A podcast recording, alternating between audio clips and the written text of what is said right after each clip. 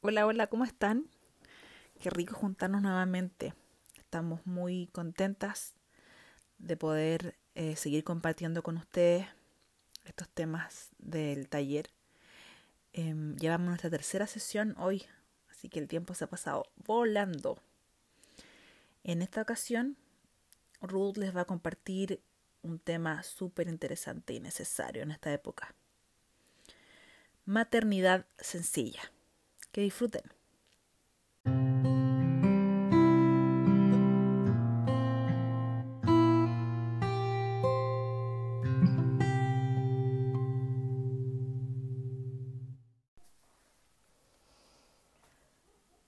La maternidad es una de las etapas más desafiantes a la par que hermosa. Dentro de las ocupaciones que puedas tener durante tu vida, es la que más tiempo, energía y amor te demandará. Es la ocupación 24/7 por excelencia. Aunque estemos enfermas, no tendremos licencia. Si trabajamos fuera de casa, no nos exime de ocuparnos del cuidado de nuestros hijos. Y si tenemos muchas cosas que hacer dentro de casa, tampoco tenemos la oportunidad de poner en pausa la maternidad mientras estamos ocupándonos de lo demás. Sumado a lo anterior, nuestro cerebro ya no es el mismo. Ha sido transformado para que podamos ocuparnos en dar vida. Durante el embarazo comenzamos a percibirnos distintas. Nuestro desarrollo intelectual, nuestra memoria y concentración se han deteriorado. Y esta sensación no está lejos de ser cierta. De hecho, un estudio reciente de la Universidad de Dick en Australia ha comprobado mediante resonancias magnéticas que en efecto durante el embarazo el cerebro experimenta variados cambios a nivel cognitivo. Es como si el cerebro se especializara para afrontar la maternidad y se volviera más eficiente. Se desarrollan áreas del cerebro relacionadas con la empatía hacia el bebé, y el instinto de protección y supervivencia para anticiparse a posibles amenazas. Algunos estudios sugieren que estos cambios permanecen durante los primeros años, otros apuestan a que es permanente. Sea como sea, lo trascendente es que el diseño de Dios en la maternidad es perfecto para que podamos enfocarnos en nuestro regalo. Es debido a esta optimización cerebral que ya no podemos realizar todo de la misma manera que lo hacíamos previo a la maternidad. Estamos inmersas en una cultura del tener sin límites. No nos basta con tener algo que cumpla varios objetivos.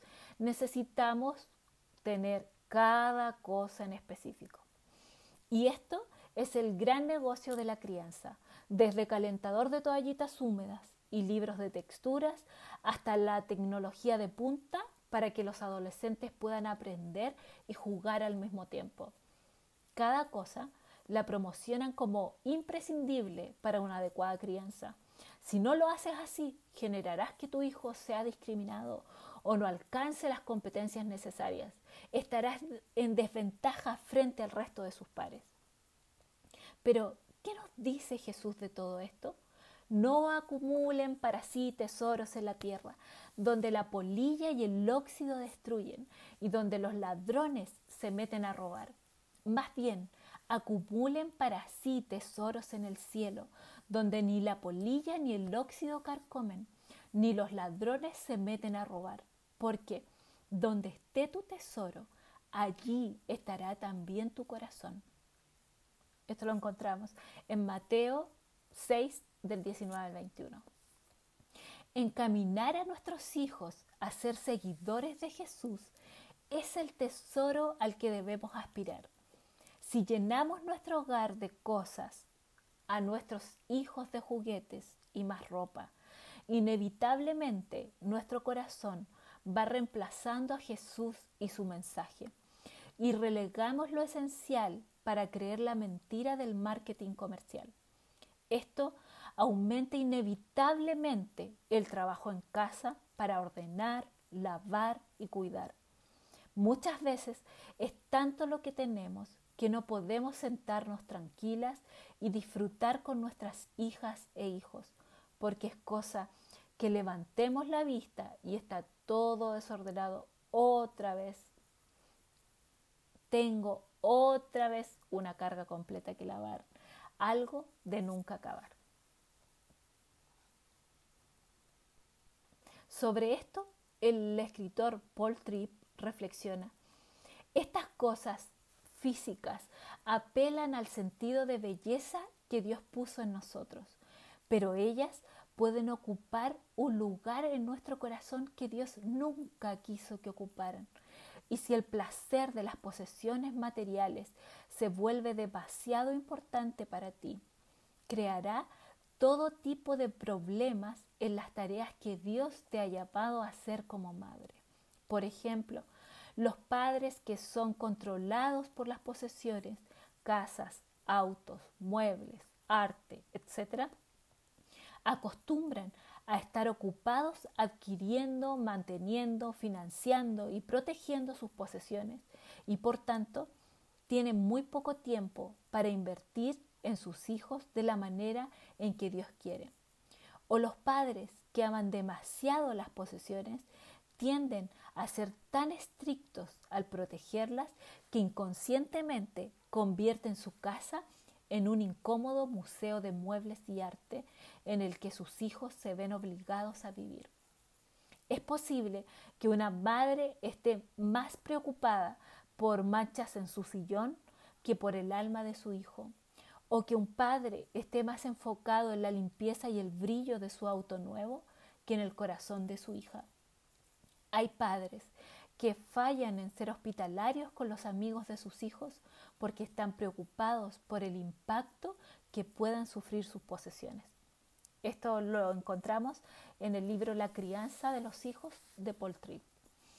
Y así, la invitación de Jesús a hacer tesoros en el cielo es la mejor alternativa para tener una maternidad y crianza más sencilla, despojándonos de todo lo que no necesitamos y que solo nos genera más trabajo y nos quita tiempo para cuidar el corazón de nuestros hijos. Entonces, ¿se puede vivir de manera más sencilla? Te daré algunas ideas que a mí me han funcionado y liberado de tener que destinar mucho tiempo en deberes domésticos. 1. Comienza a revisar los distintos espacios de tu casa y anda sacando aquellas cosas que no has utilizado en los últimos seis meses. Puedes dejarlas en una caja para donar o regalar, otra de cosas que puedes vender y así recibir algún ingreso extra. Y si están en muy malas condiciones, simplemente botarlas. Así, poco a poco, comenzarás a tener más espacio disponible para lo que realmente importa. Vas a tener más energía en el día a día porque créeme que intentar mantener ordenada y limpia una casa llena de cosas estaría imposible. Si compras o te regalan algo, saca algo que ya no uses.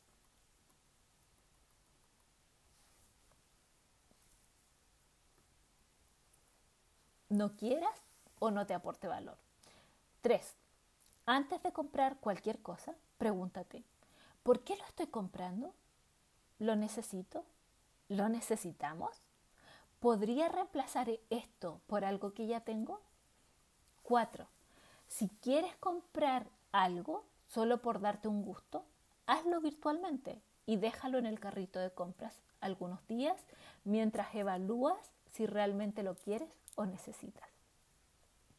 Intenta dejar de consumir información continuamente y con esto me refiero a estar mucho tiempo en redes sociales porque nos roba energía y quita demasiado tiempo. 6. Recuerda que en la maternidad nuestro cerebro ha sufrido modificaciones para que nuestra atención y entrega esté orientada a cumplir el propósito por el cual se nos han prestado los hijos. Así que disminuir las cosas y las actividades nos dará mayor tiempo disponible y de calidad y nos mantendremos enfocadas en lo que Dios ha preparado este tiempo para nosotras. Así, con pequeños cambios podemos vivir con más tranquilidad y enfocadas en lo que realmente es eterno en nuestros hijos. Aprovechemos este tiempo de pandemia, donde obligatoriamente estamos en casa para ir disminuyendo aquellas cosas que solo ocupan nuestro espacio, tiempo y energía. Así, paulatinamente, nuestro corazón se centrará en el verdadero tesoro, Jesús, que es el único y suficiente para darnos todo lo que necesitamos para criar de la manera que Él pensó y diseñó para nuestros hijos. Que tengas una linda semana y nos vemos el próximo lunes.